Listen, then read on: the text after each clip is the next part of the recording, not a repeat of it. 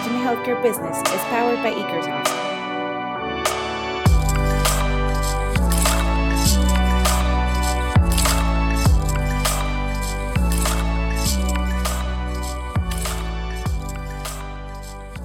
Bienvenidos a Reimagine Healthcare Business, un proyecto impulsado por Ekersoft para hablar de salud y tecnología.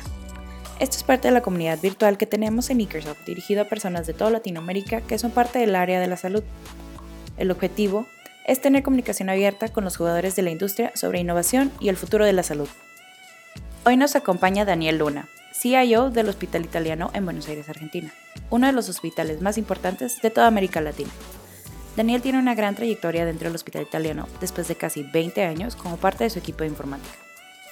Hoy nos acompaña para hablarnos sobre la adopción de tecnologías nuevas en hospitales y las estrategias que son necesarias implementar para darle prioridad a la innovación y desarrollo. Gracias a todo lo que nos compartió Daniel en esta sesión, vamos a estar separándolo en dos episodios. En ambos episodios, nuestros anfitriones van a ser Jorge Luis Camargo y Adrián Piña, CEOs de Ekersoft.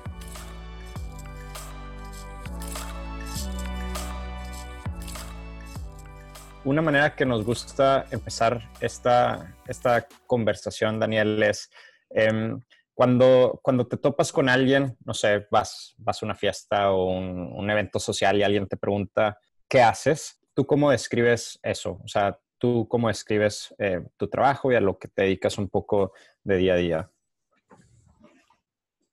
Bueno, eh, a ver, ¿qué hago? qué no hago acá en el hospital, pero en términos generales estoy, soy el CIO del Hospital Italiano de Buenos Aires. El hospital no es en realidad solo un hospital, es una red progresiva de, cuidados de salud de un grupo muy grande de gente acá en Buenos Aires. Tiene dos hospitales, 23 centros eh, ambulatorios y atiende el 50% diferentes financiadores y el 50% un financiador propio, lo que sería una HMO, con 160.000 afiliados y eso da la posibilidad de hacer un seguimiento longitudinal de mucha gente eh, y que está a nuestro cargo. Yo en lo personal soy médico, hice, me recibí por allá del 92, hice la residencia de medicina interna acá en el hospital y mientras hacía la residencia empecé a inclinarme un poco a los sistemas de información y a posteriori de eso me, me quedé un poco a cargo de el liderazgo y la ejecución de un proyecto de transformación digital que empezó a fines de los 90, acá en el hospital. El hospital estaba por comprar un software y en su momento decidió el desarrollo de un proyecto propio porque entendió que estratégicamente tenía que poner a los sistemas de información como un pilar fundamental del crecimiento del hospital. Así fue, y desde los fines de los 90 que se viene desarrollando un software que transformó totalmente el hospital y hoy es la columna vertebral del proceso de atención en toda la red.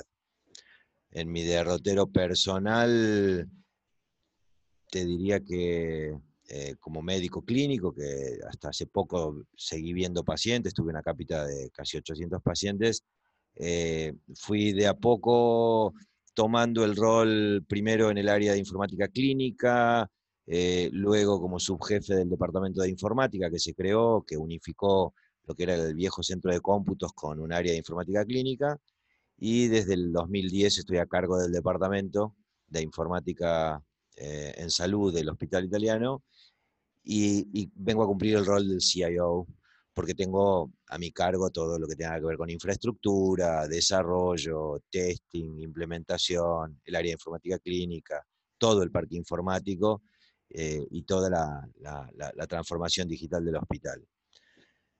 Más que nada como modelo de formación profesional, hace, hace varios años hice una maestría de Ingeniería de Sistemas de Información y posterior a eso hice un doctorado de Ingeniería Informática en el ITUA, que es un instituto de tecnología muy reconocido acá en Buenos Aires.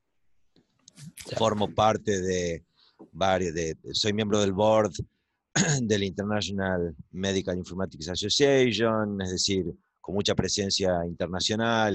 El, departamento tiene una gran, eh, digamos, eh, presencia en organismos internacionales. El hospital, el departamento es centro colaborador de la OPS para eh, gestión del conocimiento. eh, formamos parte de, varios working groups en IMIA, que es esta eh, Asociación Internacional de Informática Médica. Y ahora, si querés, te cuento un poco después eh, cuál fue el derrotero en tres o cuatro dominios. Formación de recursos humanos, investigación, investigación research en el campo y infraestructura y desarrollo de, de, aplicativos y de innovaciones en lo que tiene que ver con sistemas de información aplicados. Ya, buenísimo. Y sí, sí, seguro, eh, Wacker, eh, vamos, vamos a brincar más adelante en el podcast eh, a que nos cuentes un poco de la historia eh, de cómo es diferente el Hospital Italiano de Buenos Aires de la parte de informática. Pero antes de eso, me gustaría preguntarte, tal vez es una pregunta un poco abstracta, pero como CIO, digamos, al final del año, ¿no? Llega el final del 2019. ¿Tú cómo defines eh, lo que significa eh, para ti como CIO si tuviste un buen año o un mal año o un año normal? O sea, para ti en este rol, ¿qué significa el, hacer este rol correctamente? Eh, ¿Cuáles son esas responsabilidades? Y tal vez cómo es igual o cómo es diferente el rol del CIO en el hospital italiano de Buenos Aires, tal vez contra algunas otras organizaciones?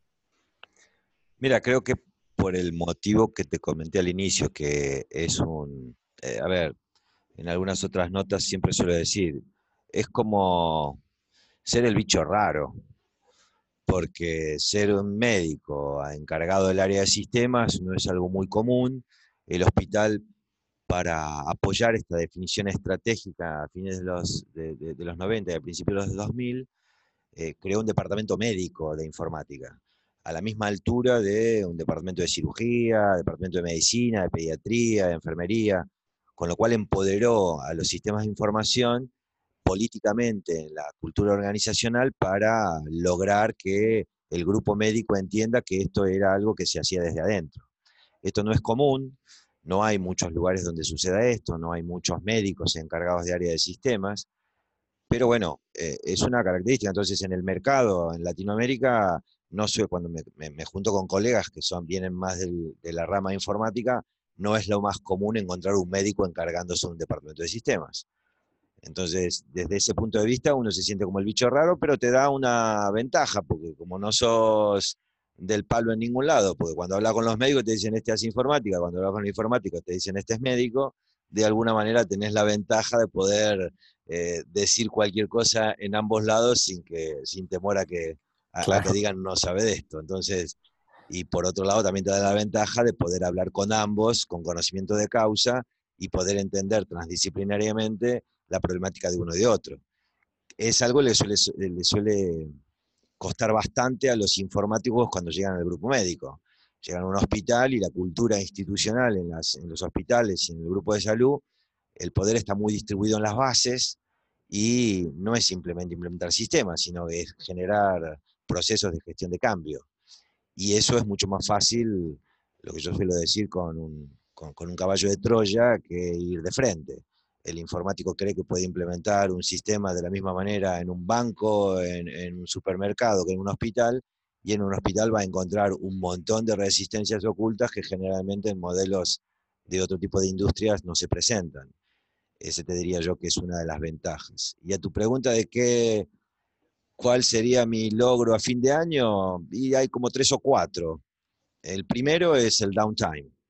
Es decir, si los sistemas eh, anduvieron y anduvieron bien y no hubo problemas ni de, ni de software ni de infraestructura, ese es el primer logro. El primer indicador de calidad es disponibilidad de servicios. Si la disponibilidad de servicios estuvo en lo que serían los números esperables, que tiene que ser del 99, 99 90, 99, 95, que es un modelo esperable, eh, yo siento que se logró uno de los objetivos. Y el segundo es el porcentaje de cumplimiento de los proyectos encarados en la PMO del departamento a principio de año. Y, el tercero es si se logró mejorar lo que yo llamo clima laboral en el departamento, es un departamento muy grande, de más de 160 personas, con lo cual a mí me importa, tengo como objetivo que, no te digo una onda, un, espacio de trabajo, un, working place a lo Google, pero sí un lugar en donde se motive la gente, se desarrolle y el desarrollo profesional de, de cada miembro del departamento es algo importante. Así que bajo esos tres parámetros, los dos primeros tienen mucho que ver con los clientes, acá son todos clientes internos, la disponibilidad de servicios es el punto más importante, el cumplimiento de indicadores de gestión de proyectos también, porque eso significa que lo que nos comprometimos lo podemos cumplir, eh, y el clima laboral interno con el desarrollo profesional. Yo te diría que bajo esas tres variables, eh, yo estoy desde el 2010, ya llevo dos periodos de, armamos una planificación, planificación estratégica cada cinco años, desde el fines de los 90 se arma la planificación del departamento, cada, tiene una planificación estratégica que obviamente está eh, en consonancia con la planificación estratégica del hospital, de la, institución. Eh, cada cinco años se renueva y todos los años se actualiza. Eh, y dentro de esa planificación estratégica se, se, va generando una suerte de revisión del cumplimiento y a fin de año, más allá de estos tres puntos que te contaba, se revisa si lo que está planificado se va cumpliendo, se va logrando. Ese sería un poco el, resumen de esa, de esa, pregunta. Buenísimo. Sí, oye, Daniel, me gustaría que nos platicaras, por favor, que compartieras con nosotros eh, qué, en qué área de innovación anda el, el hospital, qué es lo que están planeando para los próximos años pero antes de esto, un punto que tocaste, que, me gustaría que tocaras también, que nos dieras un poco más de detalle. La industria de salud, proyectos de tecnología, tenemos em, unos retos grandes de implementación de tecnología, como lo mencionaste ahorita en, tu respuesta. Y creo que uno de los problemas grandes que tenemos, uno de los retos más grandes es adopción. Es diferente a las diferentes industrias, también lo mencionaste ahorita. Hay otras industrias que están más acostumbradas a a, adoptar tecnología, a cambiar más seguido, no lo sé. Que, no quiero poner palabras en, tu boca. ¿Qué, dirías tú es el reto que tiene salud para adoptar tecnología? ¿Y cómo están haciendo ustedes, qué estás haciendo tú para, para afrontar ese, ese reto? Eh, mira, es muy amplia tu, tu, tu, pregunta o observación, porque lo primero que te diría es que tenés que diferenciar tecnologías de sistemas de información de tecnologías médicas. Las organizaciones de salud tienen, son early adapters en todo lo que sean tecnologías de innovación, de terapéutica y de diagnóstico, porque es el, core business de, salud. Con eso se generan las prestaciones y eso es lo que genera el revenue específico de la prestación, eh, más que nada en los ámbitos privados. Así que uno suele decir, bueno, no, lo que pasa es que los médicos son muy resistentes a la tecnología, son reacios. No, el problema está en que sea una tecnología que les deje dinero. Si les deja dinero, son los primeros que invierten y adoptan la tecnología, al punto tal que suelen adoptar tecnologías que hasta ni siquiera están validadas ética y médicamente desde su efectividad. Lo que tiene que ver con los sistemas de información, eh, y es por lo que te contaba recién, de que el poder está muy distribuido, muy en las bases, el poder, los, médicos y los miembros del equipo de salud, esencialmente los del grupo médico, eh, tiene mucho poder. Y, eso hace que resista que le cambien la forma de trabajo. Él, si quiere, cambia su forma de trabajo porque ve que tiene un proyecto médico con el cual va a crecer académica, profesional y económicamente, eh, y eso pasa con cualquier médico. Y su manera de ver esto es en las sociedades científicas, en los eventos, en el ranking que tiene de alguna manera con la fama que logró en el mercado de salud para atraer pacientes. Pero luego cuando vos le tenés que decir que tiene que trabajar de una manera más ordenada, con guías de práctica clínica, homogeneizando los procesos de atención con seguridad y calidad, y eso conlleva una mejora documentación clínica con el registro clínico, lo primero que va a hacer es resistir. ¿Por qué? Porque lo sacan de su zona de confort y al sacarlo de su zona de confort va a decir, yo esto no lo quiero, y lo primero que va a hacer es poner al paciente en el medio. Te lo digo como médico y te lo digo por haber llevar 20 años tratando de generar gestión del cambio en esta y en otras organizaciones, donde el proceso tiene que ser desde adentro. Cuando el médico ve que lo que le estás cambiando en realidad no es un proceso que vos le vas a bajar una directiva porque es, va a generar un modelo de auditoría constante de lo que hace típica forma de ingreso de sistemas de información en organizaciones de salud llevados por no médicos. Eh, entre el área administrativa diciendo con esto vamos a auditar, con esto vamos a ver que se cumplan los requisitos, con esto vamos a ver que, que se pueda facturar bien, y el médico cuando se siente auditado va a escapar para el otro lado. Si vos, si vos entras por el lado de decirle, mira, yo te voy a poner sistemas de información que te van a dar acceso a bases de conocimiento, sistemas de soporte a la toma de decisiones, vas a tener el historial del paciente integrado, no va a tener que estar trayéndote una bolsa para que vos interrogues al paciente cada vez que venga. Le das funcionalidades, le, das ayudas antes de pedirle que haga cosas y la cosa es diferente. Entonces vas por un, por un modelo de seducción y de servicios y no por un modelo de imposición y de, y de auditoría. Así que te diría que la clave del éxito esencialmente tiene que ver en cómo haces la transformación digital. No es un problema de adopción, el problema de adopción es el problema de implementación. Eh, los médicos luego de tener un muy buen sistema, usable, con buena, con buena interfaz humano-computadora, con buen respeto del workflow asistencial, porque obviamente te traen un sistema que trata de cubrir todo y no es lo mismo un cardiólogo en la unidad coronaria que un clínico en el ambulatorio o, o, que un cirujano en el quirófano. Son todos procesos diferentes que tienen que respetarse. No es lo mismo un médico de guardia a las 2 de la mañana que un, un, cirujano haciendo un control postquirúrgico en un piso de internación. Esos procesos son diferentes, esos workflows asistenciales son diferentes y el sistema debe respetarlos. Si vos tenés un sistema que es duro, que, está lleno de keystrokes, que está lleno de, shortcuts para hacer con el teclado, que, no, se acomoda, y lo que va a terminar pasando es que lo van a terminar usando cuando le vean la utilidad, pero al principio van a resistir todo lo que puedan. Está llena la literatura de experiencias de hospitales en donde, más que nada americanos, porque son los que publican tanto lo bueno como lo malo, en donde el grupo médico eh, ha parado implementaciones de millones de dólares. ¿Por qué? Porque ha sido mal encarada la implementación. Te diría que esto no es un problema tecnológico, esto es un problema socio-tecnológico y el componente socio-organizacional significa el 80%. algo que se me hace muy muy interesante lo que mencionas, lo mencionaste al principio, que es el tema de incentivos, ¿no? Donde quizá una parte clave de esto es eh, si los incentivos no están alineados entre los incentivos que tiene, digamos, una organización por adoptar una nueva solución tecnológica con los incentivos de, del usuario final o del médico, creo que ahí es cuando hay conflicto, ¿no? O sea, si todos ganan, eh, como tú mencionas, Daniel, lo adaptan, ¿no? O sea, hay una adopción pero si se llega a percibir como que este cambio no hay un incentivo para mí como médico de cambiar, entonces tal vez ahí es donde, donde llega a haber más, más, más fricción. Se me hace bastante interesante eso. Em, una, un tema que... que, que, que Te hago un comentario ahí, Jorge. una cosa es incentivo y otra cosa es beneficio. Obviamente que dentro de las estrategias de gestión del cambio, vos podés poner incentivos. Puedes decir, mira, si vos usas este sistema, yo te voy a pagar más dinero. Eso es un incentivo. Es una estrategia, se puede usar, hay que tener cuidado, pero lo más importante es mostrar los beneficios. El médico eh, es, un, e, es, un, profesional que está muy acostumbrado a trabajar con incertidumbre.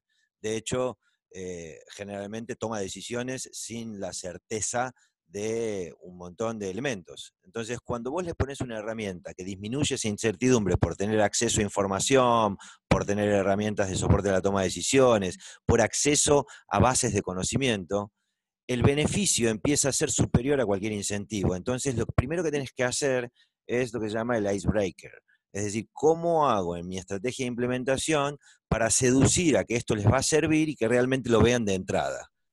que no suele ser la, mejor, la, estrategia más común. Suele una organización decir, yo voy a hacer un Big Bang, voy a poner este software porque me costó tanto, porque el implementador se va y lo voy a hacer de esta manera, no es gradual, no es basada en equipos, no es entendiendo los champions de cada lugar, y te llega el software y ese día a correr. Y lo más factible es que eso genere mucha resistencia. Entonces, vender bien el producto desde el beneficio y luego acompañar con incentivos es la estrategia más adecuada. Digo para diferenciar entre beneficios e incentivos. Sí, sí, sí. sí. No, se me hace súper. Creo, creo, que yo lo estaba usando como, como sinónimo, pero, pero se me hace buena esa distinción entre, entre, entre los diferentes. Eh, pero sí, exactamente eso, eso es lo que, lo que me, me a, lo que quería hacer referencia. Eh, el siguiente tema al cual me, me gustaría abordar un poco es eh, el segundo punto que mencionaste sobre cómo medirías tu éxito, que era este porcentaje de, cumplimiento sobre los proyectos. Em, creo que, o sea, no tiene tanto que ver con eso, pero algo que, tengo la curiosidad, ¿no? Es, estoy seguro que en un lugar como el Hospital Italiano, algo que, que no falta, algo que sobra, deben de ser ideas y buenas ideas de cosas que se podrían hacer, ¿no? Y muchas veces el reto no es esa parte de, de tener ideas de qué proyectos hacer, sino la parte difícil es qué proyectos no hacer, ¿no? Porque no es escoger entre, entre una idea y una mala idea, sino a veces el reto es, tengo que escoger entre dos buenas ideas porque seguro que tú con tu equipo tienen, tienen tiempo limitado, presupuesto limitado, al final del año tiene 365 días, no más. Eh, entonces, ¿cómo es ese proceso en el hospital italiano para decidir estas son las apuestas que vamos a hacer. Aquí vamos a invertir el tiempo y explícitamente estos son los proyectos que no vamos a hacer por, por más que, que probablemente parezcan buenos proyectos.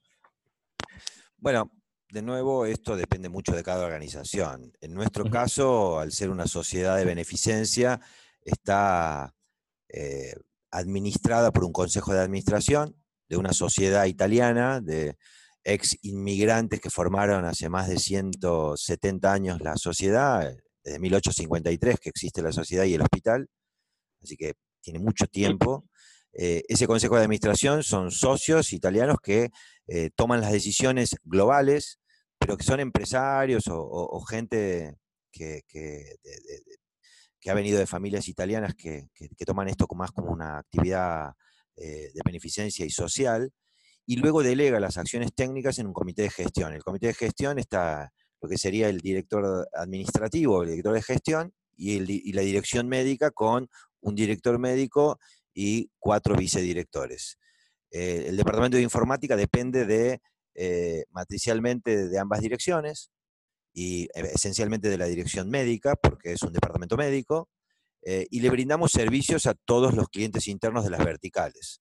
Entonces, eh, la definición sale por la planificación estratégica del hospital, que tiene un norte esencialmente en el proyecto médico y un proyecto de gestión que acompañe ese proyecto médico para darle sustentabilidad económica y eficiencia. Y ese comité de gestión va definiendo prioridades en base a esa, planificación estratégica y el departamento acompaña con sus proyectos las prioridades de la planificación estratégica de la institución. Te doy un ejemplo. Eh, nosotros tenemos casi dos hospitales, el hospital tiene 750 camas de internación, más de, más de 200 son de cuidados intensivos, pero hay más de 1.600 pacientes en internación domiciliaria, o sea que hay dos hospitales en internación domiciliaria. En el momento que se vio hace muchos años que empezaba a aumentar la cantidad de ese tipo de pacientes, se volvió prioritario terminar de definir procesos para la internación domiciliaria y los sistemas que los pudieran acompañar. Entonces, independientemente de esa planificación estratégica institucional que yo acompaño, también tenemos una suerte de porcentaje para la planificación estratégica del departamento para la innovación tecnológica, esencialmente de la infraestructura. Entonces, yo tengo un porcentaje de proyectos eh, para lo que sería nuestra, nuestro ciclo de mejora continua. Pero el resto van definidos por lo que define la institución. Te doy más ejemplos el hospital hace 10 años decidió acreditar Joint Commission International. Entonces, muchos de los desarrollos asistenciales fueron para dar soporte al manual de Joint Commission para la acreditación que se hizo hace 5 años y reacreditamos hace el año pasado. Luego de eso, como ya se había hecho mucho para acreditación de calidad y seguridad, el hospital definió, a iniciativa del departamento, acreditar con el modelo MRAM de HIMSS y acreditamos nivel 6 en el 2016 y nivel 7 en el 2017. Fuimos el segundo hospital HIMSS 7 de Latinoamérica. Entonces, esa planificación estratégica del hospital por ir por calidad y seguridad, luego nosotros, de haberla acompañado, tomamos la definición de acreditar una, instancia de sistema de información a través de una, de una organización externa y también tiene un concepto de alineación estratégica para acreditaciones externas a lo que hacemos. Otro ejemplo, el hospital definió hace más de cinco años diferenciar la biología molecular con todo lo que tenga que ver con genómica, se empezó a generar un proyecto, se compraron secuenciadores, se crearon áreas de biología molecular y el departamento acompañó con toda la infraestructura, el diseño de las bases de datos, la creación de una sección de bioinformática, tener los técnicos de bioinformática y empezar a manejar grandes bases de datos de, genómica para acompañar todos los procesos de genómica de los servicios asistenciales. Te doy otra. Eh, las áreas de cuidados intensivos definieron la actualización hace como 10 años de los monitores de signos eh, fisiológicos y nosotros acompañamos ese proceso con un repositorio central de signos, de signos vitales o de señales médicas que en ese momento significó empezar a generar una interfaz de todos los monitores fisiológicos para almacenar los datos en tiempo real y eso alimentaría a posteriori un modelo de Big Data. Ah, Big Data, Little Data, llámenlo como quieran, pero eh, como concepto de un repositorio eh, específico.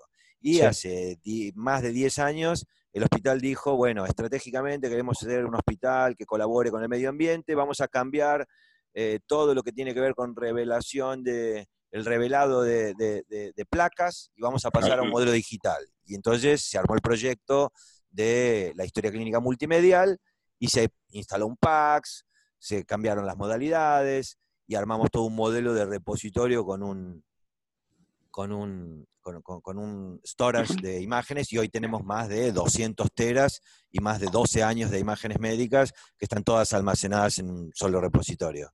Así que a, tu respuesta, a tu pregunta, la respuesta es alineación con la planificación estratégica de la institución. No hay otra manera.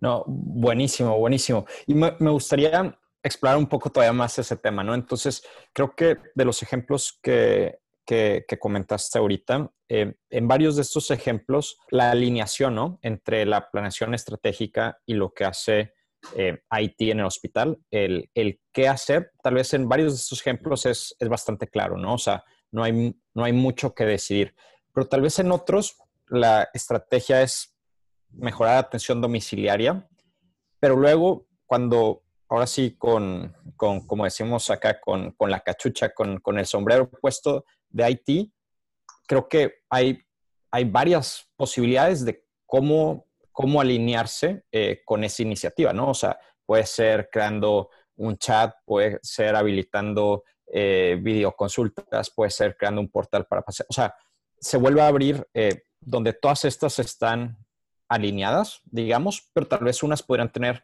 más o menos impacto. Entonces, ¿cómo funciona esa conversación que tal vez ya cae más del lado de, del departamento de tecnología sobre decir qué tácticas implemento eh, para tener un impacto sobre esa iniciativa estratégica que está a nivel grupo? creo que apuntas a ver, a, ver cómo vas a innovar, si vas a incorporar tecnología externa, vas a desarrollar vos, vas a comprar un software, vas a implementar un software, vas a adaptar un software o una tecnología. Acá yo te diría que hay un híbrido. Eh, aquello que genera valor estratégico a la institución desde el punto de vista de la diferenciación del conocimiento, tratamos de hacerlo nosotros y ese es el motivo por el cual llevamos desarrollando software hace más de 20 años. Aquello que no me da un valor competitivo o diferencial y, este, y hay commodities en el mercado, eh, y vamos a buscarlo. Yo no, yo no desarrollo un software de recursos humanos. Si bien después me lleva tiempo implementarlo, adaptarlo eh, y a interfacearlo, pero la lógica de un, software de recursos humanos o de capital humano eh, ya está muy definida, entonces no tiene sentido. Eh, si bien yo tengo un ERP propio, muchos de los módulos del ERP están definidos por módulos externos, qué sé yo, el módulo financiero, el módulo de presupuestos, el módulo de costos, los, consigo de afuera. Ahora la caja, que tiene mucha interacción con la historia clínica, esa la hago yo. El sistema de administración para la logística y el chain supply, ese, ese lo hago yo, porque tiene mucho impacto con cosas médicas. No es lo mismo tener un sistema de farmacia con la administración del stock, que luego tiene que interaccionar con todo el ciclo de la medicación, a tener que poner un sistema de, de administración de stock tipo retail, porque no le pega. Entonces, cuando, cuando algo tiene un valor diferencial para el negocio, que es atender pacientes, trato de desarrollarlo, generar conocimiento y dar mucha más cintura para generar innovaciones, porque cuando vos compras software tenés dos problemas. Compras una licencia, después que a mantenerla hay que pagarla, y generalmente compras software que lleva por lo menos cinco años de obsolescencia en el mercado, porque para que esté en el mercado, la innovación pasó por lo menos por un proceso de cinco años entre la ideación, la licitación de requerimientos, el desarrollo, el testeo y tener un producto maduro para el mercado, ya el mercado está diciendo que el barco va para otro lado y vos estás comprando un software que ya tiene por lo menos cinco años de obsolescencia. Entonces, desde ese punto de vista, en lo que tiene que ver con lo asistencial, yo prefiero eh, ir desarrollando, desarrollando y redesarrollando con modelos iterativos hasta encontrar una estabilidad y seguir la cresta de la ola de lo que dice la academia desde el punto de vista de lo que hay que hacer. Eso te trae consecuencias, trae algunas contras, porque desarrollás de más o desarrollás en forma iterativa cuando puede haber un producto que resuelva la problemática, pero pega bien el comprar algo externo para líneas que están muy maduras y generalmente tiene que ver con el plano transaccional, pero en el plano asistencial eh, hay, mucha, hay mucha dinámica, está, está en permanente cambio. Eh, la literatura va nutriéndose de los errores de muchas instituciones y vos tratás de aplicar ese conocimiento contenido. Eh, así que la definición de qué desarrollar, qué comprar, qué adaptar, en qué innovar, eh, te diría que es un híbrido muy dinámico en donde el pivot está puesto en el beneficio de la innovación si nos va a diferenciar en el mercado. Te doy un ejemplo muy básico. Nosotros tenemos un Personal Health Record hace más de 12 años todavía no había ni en la literatura, estaba como muy esbozado el tema de Patient-Centered Medicine, eh, Personal Health Records. Nosotros vimos eso como algo promisorio y como un modelo de eh, dar herramientas a los pacientes, porque ya la transformación digital ya se había dado en la institución. Y centrar en el paciente y hacer un Personal Health Record, lo empezamos a hacer hace 12 años y ya lleva cuatro iteraciones. ¿Por qué? Y porque la tecnología fue cambiando, porque cosas que tuvimos que hacer de cero, después alguien las hizo mejor y las implementamos. De hecho, te doy un ejemplo recontra básico. Estamos usando para el podcast Zoom. Antes que Zoom lograra su nivel de maduración y que fuera una herramienta más que competitiva, no solo en precio, sino en capacidad tecnológica, yo ya llevaba dos años desarrollando un modelo para un canal de videoconferencia entre el portal y la historia clínica y las vilas de Caín para lograr que tecnológicamente eso funcionara de una manera performante. Y hoy tengo los dos, tengo mi modelo propietario y tengo Zoom como modelo, como modelo de contingencia. Entonces, si Zoom hubiera estado lo suficientemente maduro hace seis o siete años, cuando empecé con los procesos de telemedicina, eh, por ahí ni, ni, pensaba en desarrollar uno propio. Pero tuve que desarrollar uno propio porque lo que había en el mercado en ese momento no satisfacía lo que yo quería hacer y hubiera perdido la ventaja competitiva de tener telemedicina dentro del portal hace siete años, cinco años después de haber creado el portal. Entonces, el estar en los procesos de innovación te genera la problemática de que muchas veces tenés que hacer vos las cosas porque la idea que tenés, el mercado no te la cumple. Nosotros empezamos con, por ejemplo, te doy un ejemplo y, algunos que tienen que ver con la escalabilidad del proyecto. Eh, nosotros había. Dragon Natural Speaking es un software muy reconocido de reconocimiento del habla. Muy utilizado en dominios acotados, como por ejemplo reportes de exámenes complementarios, radiología, anatomía patológica. Pero cuando vos veías la cantidad de licencias que tenías que tener para poder poner eso en todos los médicos y hacer voice commander o speaker recognition en un modelo más eh, ubicuo, era impagable. Entonces dijimos, bueno, vamos a ponernos a desarrollar una herramienta. ¿Por qué? Porque en nuestra línea de innovación entendemos que la usabilidad es un elemento importantísimo. Y como todo va a un modelo portátil, mobile y por, voice command y reconocimiento del habla, y yo quería tener las herramientas internas. Ahora, las desarrollamos, anduvieron muy bien en test, pero, pero en el modelo que se generalizó, eh, eh, estamos con algunos problemas de performance porque la infraestructura es monstruosa que hay que, que hay que mantener. Entonces, La tercerización de esa infraestructura, hace 10 años no, es no, era, no, podías hablar de comprar GPU en el cloud eh, de lo que podés comprar hoy. Y, en ese entonces hablaban de farming, de híbridos, de hosting, de housing, y, nosotros tenemos un data center tier 2 porque decidimos tener todo acá adentro. Entonces, el equilibrio entre innovar, desarrollar, comprar, adaptar, yo te diría que va cambiando de acuerdo a cada proyecto. Y el proyecto tiene que ver con el lugar en donde se implanta. Ya, bueno, no, no, está súper interesante.